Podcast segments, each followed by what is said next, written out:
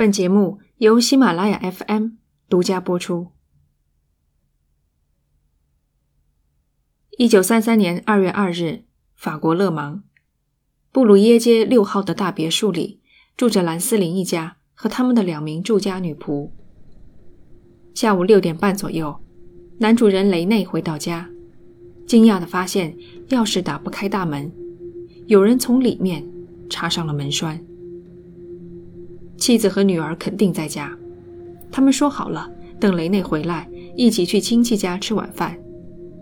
可任凭雷内怎么拍门、呼喊，就是得不到半点回应。更令他担心的是，整栋房子漆黑一团，只有阁楼女仆房间的窗口发出微光，像是有人点了一根蜡烛。多番尝试过后。雷内不敢再耽搁，跑到警局报案。警察看了看时间，两个小时了。若是入室抢劫，强盗们早就把人制服，将财物洗劫一空了。为了确保抓到罪犯，两名警察翻过围栏进入后院。后门锁上了，但是玻璃窗的开关可以推动。他们进入了漆黑的屋子。屋子里静得可怕，电筒的光柱似乎都能搅动空气，发出声响。精美昂贵的装饰品放在原处，没有被扰乱的迹象。看来，强盗藏在楼上的卧室。警察轻手轻脚地走上楼梯。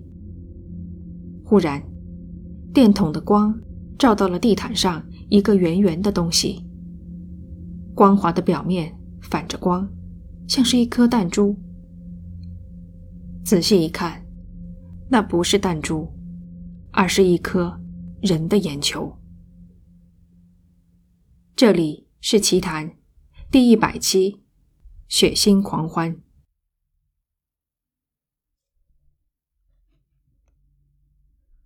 走完最后几级台阶。平台上赫然出现两具女人的尸体，一人面朝上，一人朝下。朝上的那个是女主人雷欧尼，她的两腿分开，只有右脚穿着鞋子。右侧的脸和头骨被砸扁，脸割得稀烂，如同一堆烂布条。嘴巴已经分辨不出了，眼窝子。空空荡荡，两颗眼球都落在了围巾的褶皱里。地毯上的眼球不是雷欧尼的，而是属于他的女儿吉内维夫。吉内维夫面朝下，他的大腿上有几处很深的刀伤，小腿肚上的伤更是触目惊心。凶手像厨师准备烤肉一样。一刀刀横着切下去，斩断肌肉筋膜，在骨头上来回切割。尸体翻过来，吉内维夫的脸被严重损毁，他的眼窝也是两个血窟窿。除了刚才发现的那只眼球，另外一只压在他的身下。华美的地毯上散落着星星点点的白色颗粒。那是砸落的牙齿和骨头碎片。尸体旁边有一把沾满血的厨师刀，和一只沉重的铅制水壶。即使是受过专业训练的警察，也吓得险些拿不稳电筒。他们继续上楼寻找女仆的下落。一路上无任何异常。来到阁楼。警察先在洗衣房里发现了打开的熨板，上面套着衬衣，熨斗立在一旁，表明女仆的工作突然中断了。最后只剩下女仆的房间，门被反锁了，凶手肯定在里面。警察立即去叫开锁匠，同时对着里面大喊，无人回应。等门锁打开，一行人冲进屋内。只见里面点着一支蜡烛，床上躺着两个人。听见动静，坐了起来。其中年长的那个对警察说：“我们正盼着你们来。”这两人便是兰斯林家的女仆，一对亲姐妹，姓帕平，姐姐叫克里斯汀，妹妹叫莉亚。床边立着一把榔头，上面沾着鲜血和头发。事实很明了了，女仆杀死了主人。警察问他们对主人做了什么，二人回答。他们想打我们，我们就先下手为强。不是他们死，就是我们。我宁可杀掉主人，也不想被他们干掉。报上名字，警察命令。年长的回答：克里斯汀·帕平和利亚·帕平。我是克里斯汀。警察将两姐妹拽起来，质问克里斯汀。两姐妹中明显的主导者，你是不是单独行凶？旁边的莉亚突然大哭，尖叫着说：“是我，我杀死了小姐。”克里斯汀则淡然地说：“我杀死了夫人。”有经验的警员看出来，脆弱的妹妹才是突破口。他试图审问莉亚。然而，旁边的克里斯汀只需要一个眼神，就让莉亚彻底闭上了嘴。他的最后一句话是：“我既聋又哑。”警察只有带走了两姐妹，将她们分开关押。凶案震动了法国社会。当姐妹俩出庭受审时，所有人都以为他们将见到两个面相凶恶的悍妇。帕平姐妹一出现，人们失望了。这两个年轻女子看上去一点儿也不凶恶。克里斯汀身穿一件米色大衣，眼神低垂，面容消瘦。莉亚穿着一件深色的大衣，神色如若受惊的小鹿。全程二人态度恭顺，对所有要求都乖乖照做。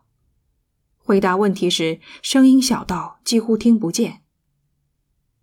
面对法官，他们再次承认自己的罪行，但有一件事，他们没有交代：为什么像屠宰牲口一样残杀两位女主人？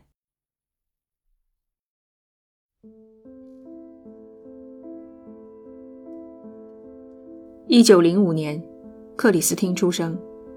母亲将他送给亲戚抚养，没有半分不舍。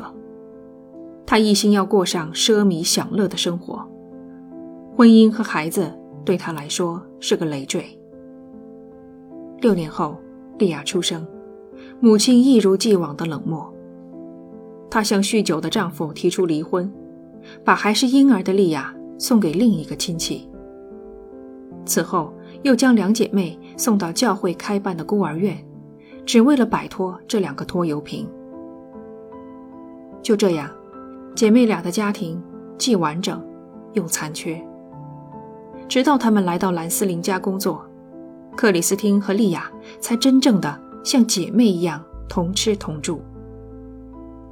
克里斯汀强势、固执，更聪明一点。她是姐姐，也是母亲，毫无保留的关心照顾妹妹。除了妹妹，世界上所有的事情她都不在乎。莉亚顺从、内向，显得笨笨的。她对姐姐也是无比依赖，凡是姐姐说的，她都会听。两个人形影不离，与其说是姐妹，不如说是一对连体婴。帕平姐妹在兰斯林家干了七年。工作勤恳，品行端正，一直都是模范佣人。平日买菜、做饭、打扫卫生，一旦来了客人，他们会忙得脚不沾地。一天中只有午饭后的一两个小时，是两姐妹的休息时间，可以自由活动。工作虽然辛苦，可他们对此并无不满。主人按月支付工资，偶尔还有奖赏。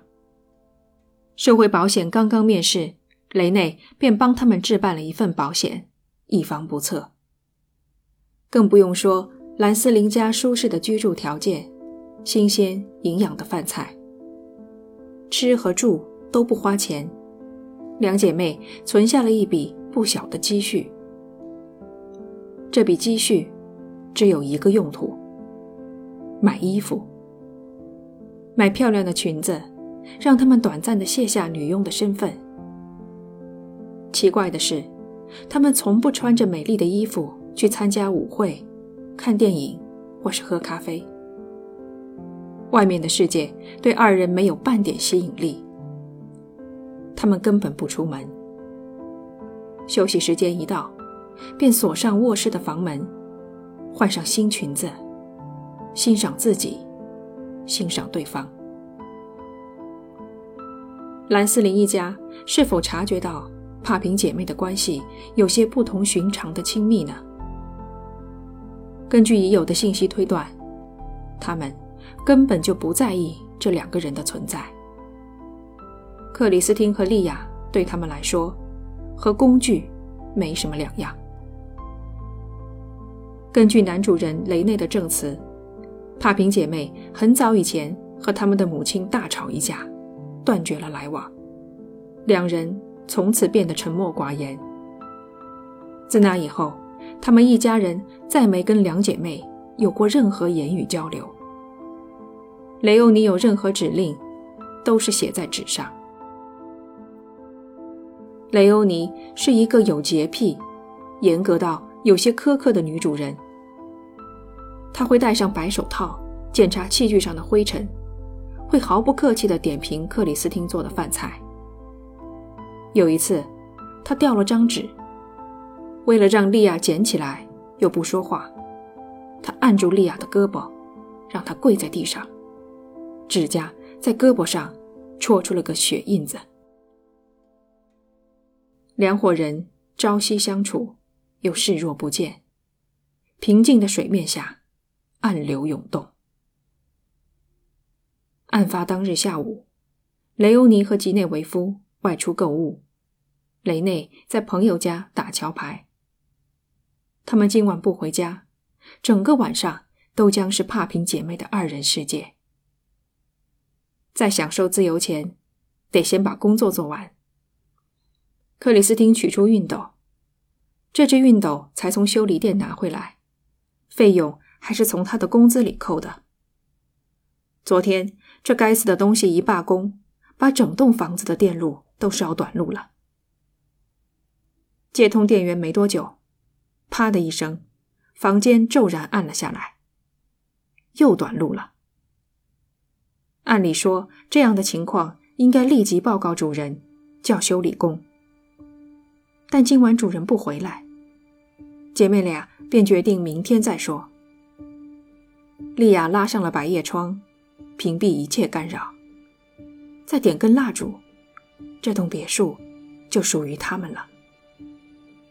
他们不知道，雷欧尼和吉内维夫正在回家的路上。五点半左右，雷欧尼和吉内维夫打开大门，迎接他们的是寂静与黑暗。一肚子火的雷欧尼走上楼梯。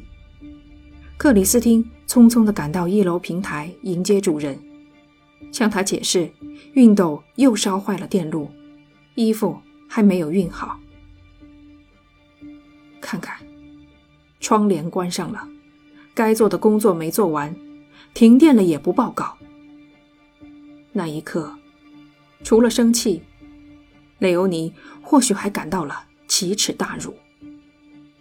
若不是计划外回家一趟。他还不知道，有人把自己当成了这个家的主人。据克里斯汀供述，雷欧尼像是要吃了他，扬起手，似乎要扇他的耳光。刹那间，克里斯汀的怒火从无到有，在喷薄而出。他扑上去，双手抓住雷欧尼的脸，两只大拇指掐进眼窝，将眼球生生地抠了出来。吉涅维夫和莉亚此时也赶到了一楼平台，见姐姐动了手，莉亚二话不说扑向了吉内维夫，也徒手将他的眼球挖了出来。两位主人凄厉地惨叫着，或躺，或跪。克里斯汀跑下楼，从厨房里抽出一把厨师刀，一把榔头，回来递给莉亚。旁边的桌上放着一只铅制水壶，一共三样凶器。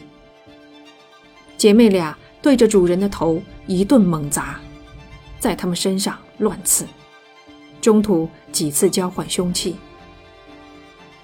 听起来像是速战速决。实际上，据推算，屠杀进行了半个小时左右。夺人性命，并不是这场屠杀的唯一目的。吉涅维夫的裙子和内裤被扒了下来，私处也遭到刺戳。她正值生理期，自己的精血和母亲的鲜血融合在了一起。巧合的是，当天。帕平姐妹也处在生理期。根据记录，两姐妹此后再也没来过月经。结束以后，她们看看自己的双手，说了句：“真脏。”到厨房洗掉手上的鲜血，锁门，提着榔头进入卧室，躺在床上，只留一支蜡烛，照亮彼此的脸庞。